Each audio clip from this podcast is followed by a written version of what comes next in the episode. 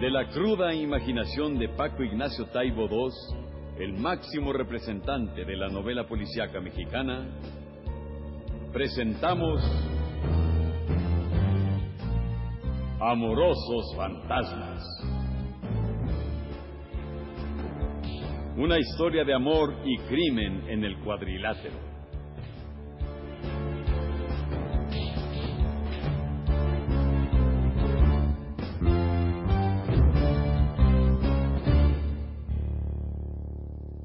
La luz mercurial y los sonidos nocturnos penetraban por la ventana del apartamento.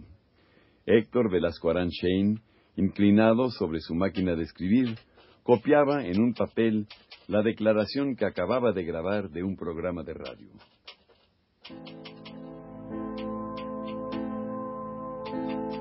Me llamo Virginia. Tengo 17 años. Y no quiero morir. Qué ridículo, ¿verdad? Suena como mensaje de alcohólicos anónimos. Pero de verdad que no me quiero morir. Para nada. Cuando se tienen 17 años todas las cosas están por hacer. Hasta las que ya se hicieron alguna vez. No sé por qué pienso que las despedidas deben ser públicas. Por eso grabo esta cinta que te haré llegar a la hora de los solitarios.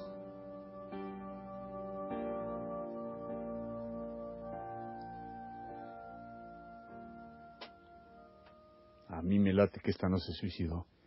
Mejor voy a visitar el escenario del crimen.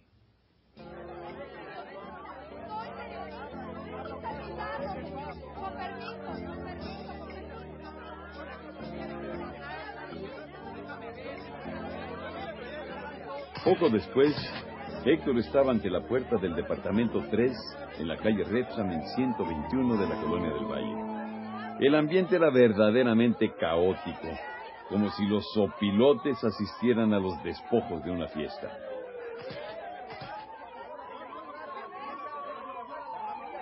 Disculpe, oficial. ¿Me podría decir qué es lo que Estamos está muy ocupados. Otro día.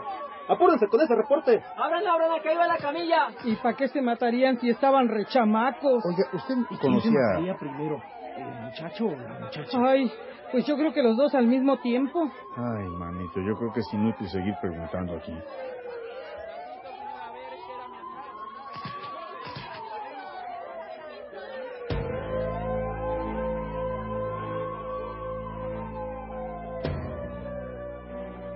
Héctor recorrió los cuartos.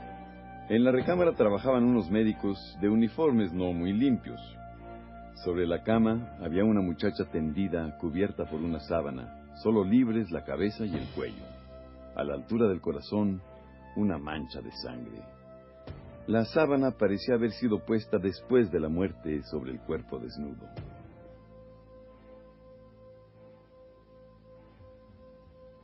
Qué bello rostro.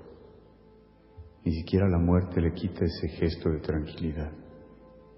Es como una mezcla de la novia que nunca pudimos tener en la prepa y la hija del vecino, que si nos hubiéramos casado a tiempo, podría ser nuestra hija y la podríamos contemplar, dormir, deseándole la mejor de las suertes, los mejores amores, las mejores batallas.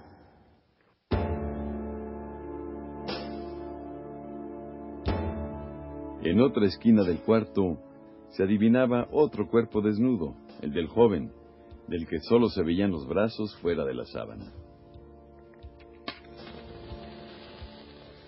La voz de Virginia le flotaba a Héctor en la cabeza como el humo del cigarro que acababa de encender.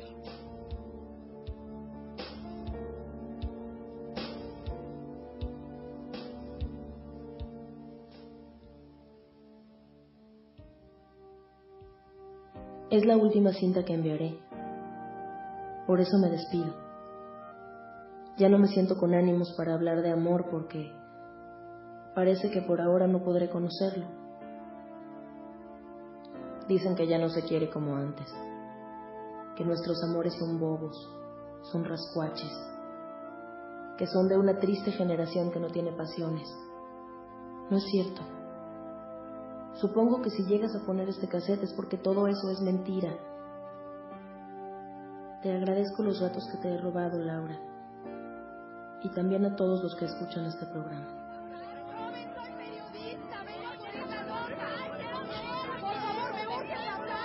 Ah, definitivo. Hay algo que no cuadra en todo este desbarajuste. Y para colmo de males, en la oficina me espera otro de las mismas proporciones.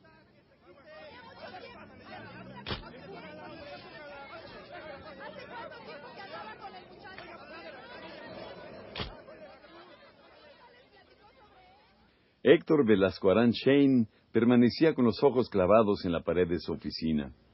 Tenía cara de pensar. Y sin embargo había quedado atrapado en un rizo del tiempo, en una pausa casi interminable, de la que sólo podía sacarlo el sonido de la puerta. ¿Eh? ¡Ya van, ya van! Ah, cómo friegan estos monos con su música. ¡Ya voy! ¿Qué tal, detective? Quería decirle que después de lo que hablamos ayer, le estuve dando vueltas y me acordé de lo que había estado platicando aquella noche con mi padre. Ah, tú eres el hijo del ángel. Perdóname, hermano, es que pues, así disfrazado de corbata no te conocía. Como nomás te había visto con máscara. Pásale, pásale. Aquí no vamos a poder hablar. Eh, bueno, es que el de ayer era el uniforme de luchar. Este es el de dar clases de química en la prepa. Aunque a veces pienso que mis alumnos y el público agradecerían que fuera uniformado al revés. ¿Sabes qué? Tengo mis sospechas de que tus alumnos de la prepa te iban a adorar de plano. Eh, yo siempre quise tener un maestro de química que fuera enmascarado. Mire, traje este álbum de fotos.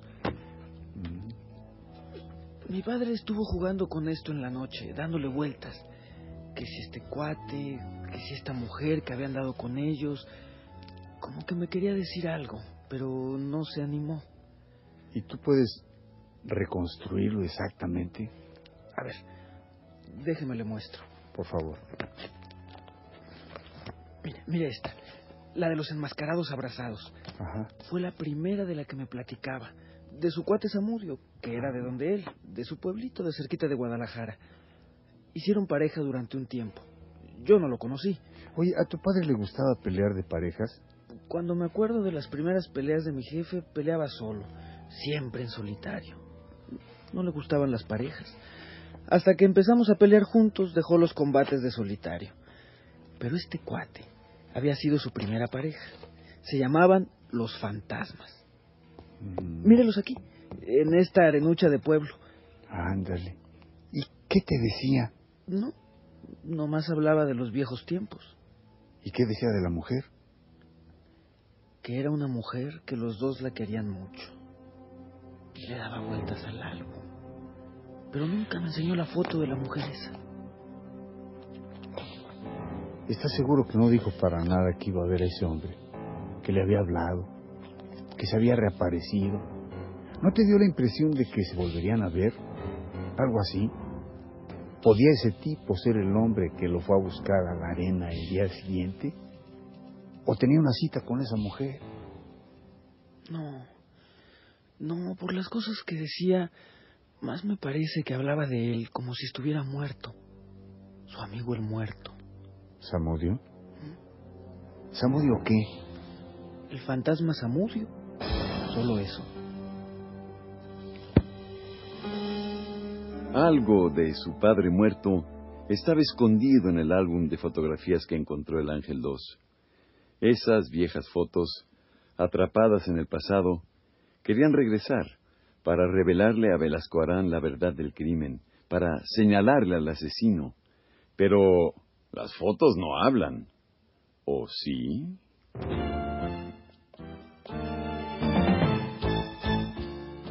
Una vez más subió al ring la imaginación de Paco Ignacio Taibo II. Amorosos fantasmas. Una historia de amor y crimen en el cuadrilátero llegó hasta sus oídos gracias al apoyo del Fondo Nacional para la Cultura y las Artes, Radio Querétaro, Radio Universidad Nacional Autónoma de México y Grupo Multimundo. En la estelar, a 20 capítulos sin límite de tiempo. Claudio Brook es la voz que mece la historia. Héctor Bonilla, detective accidental. Ofelia Medina, la voz más cachonda de la radio. Tiaré Escanda, hermosa joven suicida.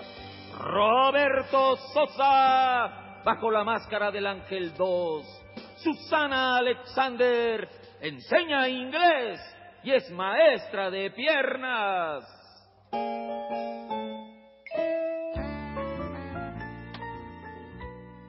Dirección y producción Dora Guzmán.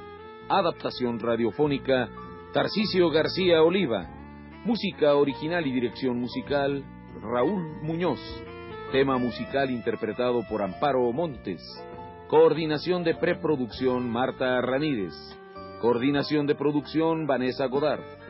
Asistencia de producción David Alarcón.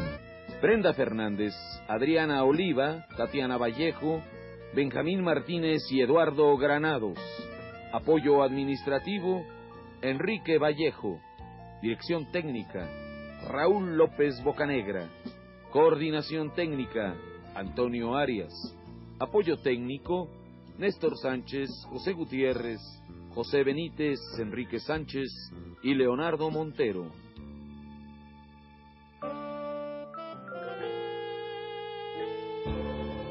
Nos acompañaron en este capítulo Policía, Martín Guerrero, Camillero, Félix Alvízar, vecina Doña Amalia, Ana María Rabel, vecino, Francisco Sosa. No se pierda el siguiente capítulo de Amorosos Fantasmas y por lo pronto escuche algunas de sus próximas escenas. ¿Qué hago? ¿La sigo o mejor la espero? No, si corro detrás de ella me van a rechinar todos los huesos. Cuando mides menos de 1,20, lo mejor es aceptar que eres enano.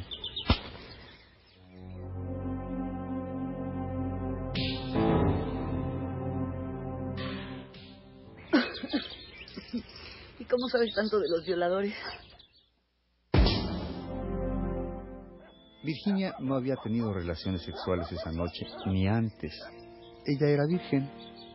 Estaban desnudos.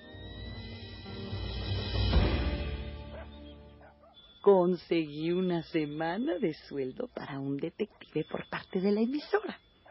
Les gustó mucho la idea. Se sintieron modernos. Síguele la historia. Cuéntamela. ¿Quién era Virginia? ¿De veras ella misma se mató?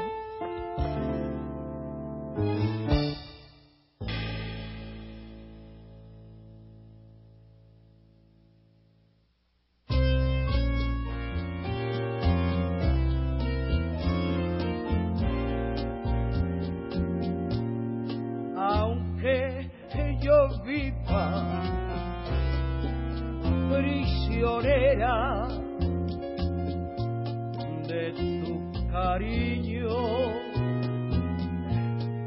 tu gran amor.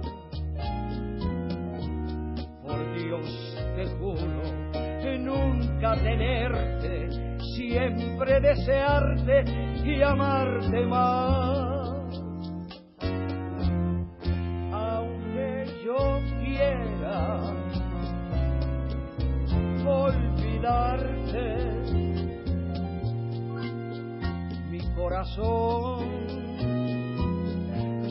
Se aferrará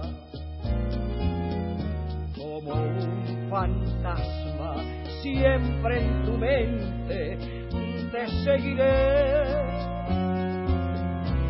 tú así lo has querido.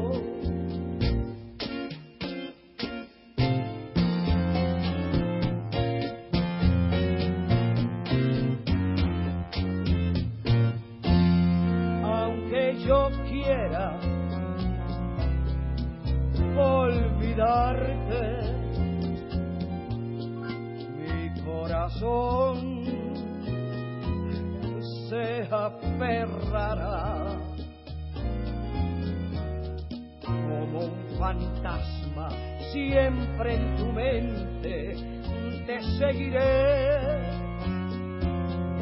Tú así lo has querido porque así así tú lo has querido